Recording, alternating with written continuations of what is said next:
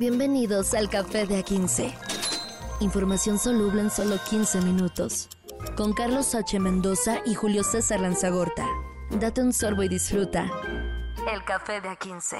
Señoras y señores, llegó el fin de semana. Acá estamos listos. Su servidor Julio César Lanzagorta y el maestro Carlos H. Mendoza, como todos los días en la semana inglesa, para platicarles un poquito del despecho noticioso en esto que se llama Café de A15, información soluble, lista para que se les diluye en las venas. Señor, ¿cómo estás? Señores, buen, buen viernes, ya se acabó la semana, ya llegamos vivos al viernes. Sí, llegamos vivos, afortunadamente, y con un montón de cosas interesantes, así que lo dejo que escoja cuál será la primera nota, cuál quiere aquí en esta baraja de, de, de acontecimientos.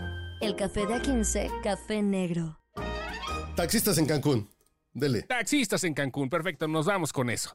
El gremio taxista en Cancún se ha puesto al pedo desde hace muchos meses ya. Desde por siempre. la llegada de Uber. Sí, sí, bueno, siempre han sido. Los ¿no? O taxistas sea, son aferrados. un sindicato. Yo viví en el municipio de Benito Juárez, por ahí de finales de los 80 y después en el 93, 94. Muy bien. Y era un gremio que movía, que movía a los candidatos para presidente municipal con mucho poder. Además, porque mueven al turismo en esa zona que de eso vive. Efectivamente, moviendo a todos eh, literal y figurativamente. Es lo que hacen los taxistas allá. Eh, hay, hay, varios sindicatos, ¿eh? Este, eh, bueno, el sindicato Andrés Quintana Roo, este, vaya, en fin, hay un montón. Pero ahora está, después de la llegada de la aplicación Uber, un chingo de cosas que han sucedido justo porque los taxistas no se quieren dejar, a pesar de que el gobierno ya eh, le quitó a Uber un rato el, el, tiempo, después se lo regresó. A final de cuentas, Uber ahorita es, es legal en el estado de Quintana Roo, pero los taxistas no se dejan, no se dejan y no se dejan, dijera Pedro Vargas, así, triplete. Son, son una mafia. Sí. Eh, las cosas como son, son una mafia que no admiten ningún tipo de competencia, tienen presión a los gobiernos municipales. Eh, vas y no hay otra opción. Cuando te bajas eh, de un avión o te bajas de un autobús en el municipio, en el municipio Benito Juárez, te cobran lo que quieren. Uh -huh. De pronto dices 500 pesos del aeropuerto al centro de Cancún. Son una mafia. Lo que sucedió este jueves, eh, pasado el día de ayer, fue que un grupo de taxistas de este sindicato del Andrés Quintana Roo persiguieron al conductor de una suburban que este, pues, lo identificaron ya como conductor de Uber, efectivamente, después de que fue a recoger a dos turistas extranjeras para llevarlas a su hospedaje. La persecución fue así, pues, digamos, no, no, no, tanto de película, porque estos bats no traen acá el American Hero, ¿no? No traen el look acá de, de, de, de, héroe, eh, de, de Last Action Hero, pero vaya, sí, uno de los taxistas tenía un arma de fuego y fueron por varias avenidas eh, persiguiendo a este cuate y, y, asustando a las turistas, porque yo creo que debe de ser cagado eso, ¿no? Que se trataba de un chofer de Uber que trae una suburban. Ajá. Entonces ven que es un Uber, se bajan estos dos. A ver, punto número uno, ¿para qué un taxista trae una pistola? Bueno, a lo mejor si estuviéramos en, en, en otro país donde sí fueran las, las armas legales, digo, ¿para qué? Puede haber muchos motivos, pero ¿por qué? Ah, eh, ¿Por qué creo que es la verdadera pregunta? No hay, a menos que sea aportación directa de, de, con licencia y todo, pero no creo que la haya tenido. O sea, un arma de fuego tenía el taxista. Así es. Y estos, y, y este par de taxistas comienzan a vandalizar el carro donde venían dos turistas. Las turistas se terminan bajando del carro, se quedan a un costado del carro y estos, y estos taxistas siguen golpeando el carro con piedras. De pronto abren la cajuela para bajar las maletas, para, pues, para bajar las maletas al cuate del Uber. Y el Uber se arranca y los taxistas persiguen la camioneta. Sí, sí, sí, ahí va. O sea, es, es un, eh, como tú dices, es una mafia. Ya afortunadamente los apañaron ayer en la tarde. Este, y me llama la atención la foto, ¿no? Aquí el mugshot famoso, cuando los agarra ya la tira y los pone justo frente a, bueno, más bien delante de la placa de policía, ahí donde deben de estar listos para convertirse con sus nombres y después un apellido que nada más es la N. Pero estaban cagados de la risa los vatos, ¿eh? Que digo, está cabrón, ¿eh? Básicamente, la Ciudad de México, no sé cómo estén las normas en todo el país, pero si tú acusas a alguien de poner en riesgo tu vida, ya, ya es prisión preventiva oficiosa. Así es Sí, ya, este ya, señor ya. traía una pistola y estaba entrando en el carro. Yo no lo, yo no lo estoy acusando por asalto, sino por, por, por tentativa de homicidio. Es bote, por mientras. Sí. Y los señores Sí, están muy, sí. y los señores están atacados de la risa, están cagados de la risa mientras le- le- les toman la foto. ¿Sabes qué es lo más cagado cuando pasan este tipo de cosas? Que así ha sido la historia en todo el mundo, pero principalmente en México. Que para muchos este tipo de, de- de- de actos bandoleros terminan siendo actos heroicos. ¿no? No, no, no, no te ha pasado que de repente, y lo digo a nivel histórico, te has llegado a confundir quiénes son los buenos y los malos, por ejemplo, de la Revolución Mexicana. Ah, bueno, Esta, sí, sí. esta vuelta patria. Pues claro, a eso voy, ¿no? Ahorita están cagados de la risa, pero para el sindicato de taxistas y para todo el gremio chafirete deben de ser los pinches héroes, güey. ¿No? Sí, para su gremio sí, pero ojo, y la gente que está trabajando en un Uber también están compitiendo.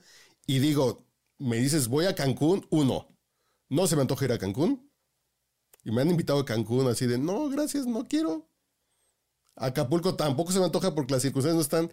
Y si me voy a tener que subir a un Uber, no, gracias, no quiero. Dices, eh, entonces los taxistas de Uber están trabajando también. Eh, son gente que están trabajando, que también están buscando la chuleta, que están corriendo la chuleta. Y dices, estos cabrones se creen dueños y alguien les dice, es que están compitiendo los choferes en Uber en inequidad. Pues si, son ventajosos los choferes de Uber, dejen sus taxis y cámbiense a Uber.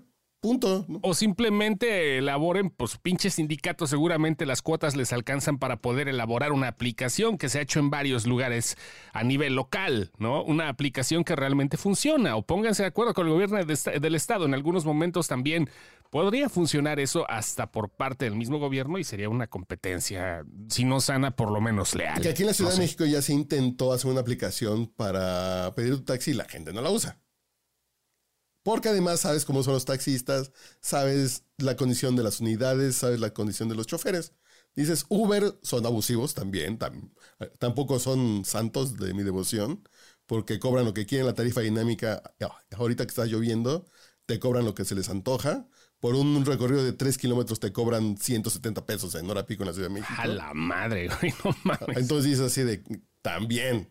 Pero es oferta y demanda. Usted puede escoger con quién, quién le cae mejor, o se sale y levanta la manita y se para el taxi. Pero esos señores no aceptan la competencia porque se sienten dueños de las calles en, en el municipio de Benito Juárez. Y hablando de superconductores, Información caliente en el café de A15. qué buena liga, ¿no? Qué buena liga. Acaba de salir el primer superconductor a temperatura ambiente. O sea, hablando de conductores de, de- de otro tipo a nivel físico, ¿no?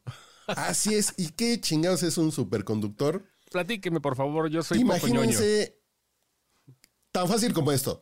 Imagínense un cable con un nuevo material que a temperatura ambiente tiene ciertas características que hace, por ejemplo, yo no sabía esto hasta que leí la nota del, del LK99, el primer superconductor a temperatura ambiente que lo puede cambiar todo.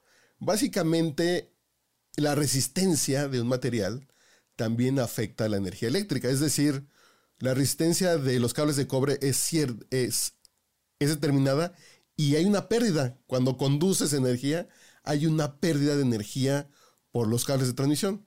Entonces lo que hace el LK99 es bajar la resistencia, entonces se pierde menos, entonces es más efectivo y es con materiales muy sencillos, es con materiales baratos, entonces va a haber un tema de eficiencia energética como nunca lo habíamos visto y va a empezar a cambiar todo en muchos sentidos con el tema de, transmisión eléctrica. Ok, ent- entiendo que entonces no va a haber lo que sucede con los cables normales, un déficit de energía, quizás a lo mejor por los materiales, por la temperatura, por la distancia, que también tiene que ver esto mucho, porque ya sabes que si tú conectas un cable no es lo mismo que tengas una distancia de un metro del aparato a que lo tengas, eh, y, y no solo cu- cuestiones eléctricas directas, sino por ejemplo, un, un cable de micrófono, ¿no? O sea, varía mucho las cosas. O un cable, este, dependiendo de HDMI, es, es, va, va- va- va perdiendo potencia. Entonces, esto quiere decir que tendremos algo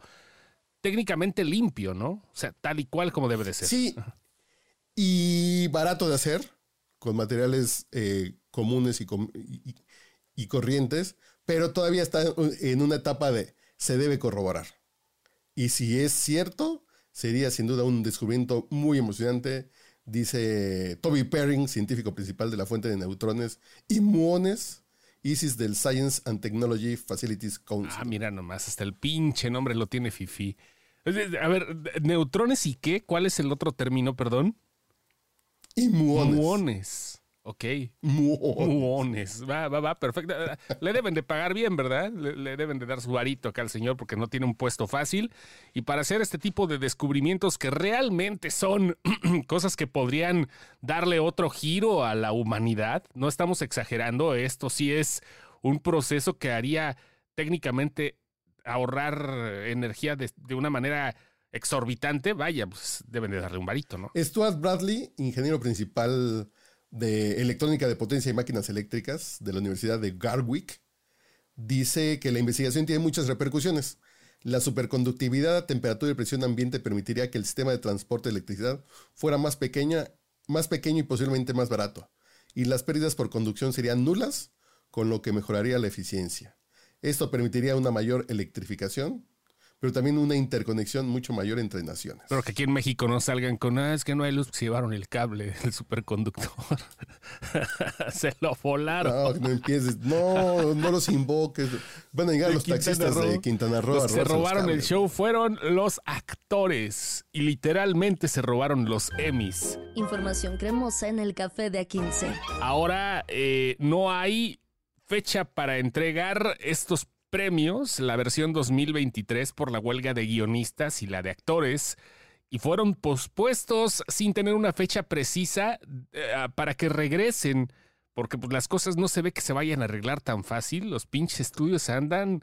Andan perros, maestro, andan perros. Los Emmys se pospusieron este 2023, iban a ser en el mes de septiembre, este, y la neta, pues dijeron, ahorita no, joven, no se pueden hacer muchas cosas. De hecho, a mí me llama la atención cómo las noticias van cambiando, ¿no? Cuando de repente había declaraciones de actores, de todo lo demás. Esta semana ha estado bien flojo en cuanto a cuestiones eh, específicas de lanzamiento de, todo eso, porque los actores ahorita están, mira, calladitos. Solamente lo que tienen guardado.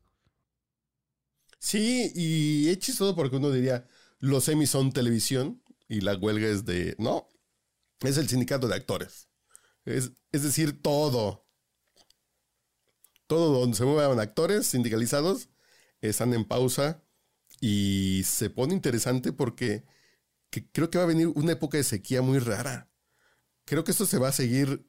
Yo no creo que en octubre se corrija. No creo que lleguen a un acuerdo. Están en un tema de quién la tiene más grande y quién aguanta más. Sí, y los estudios ya dijeron, sobre todo Bob Iger, y es una insinuación de, cosas acerca de, de, los actores que aguanten, no sé qué.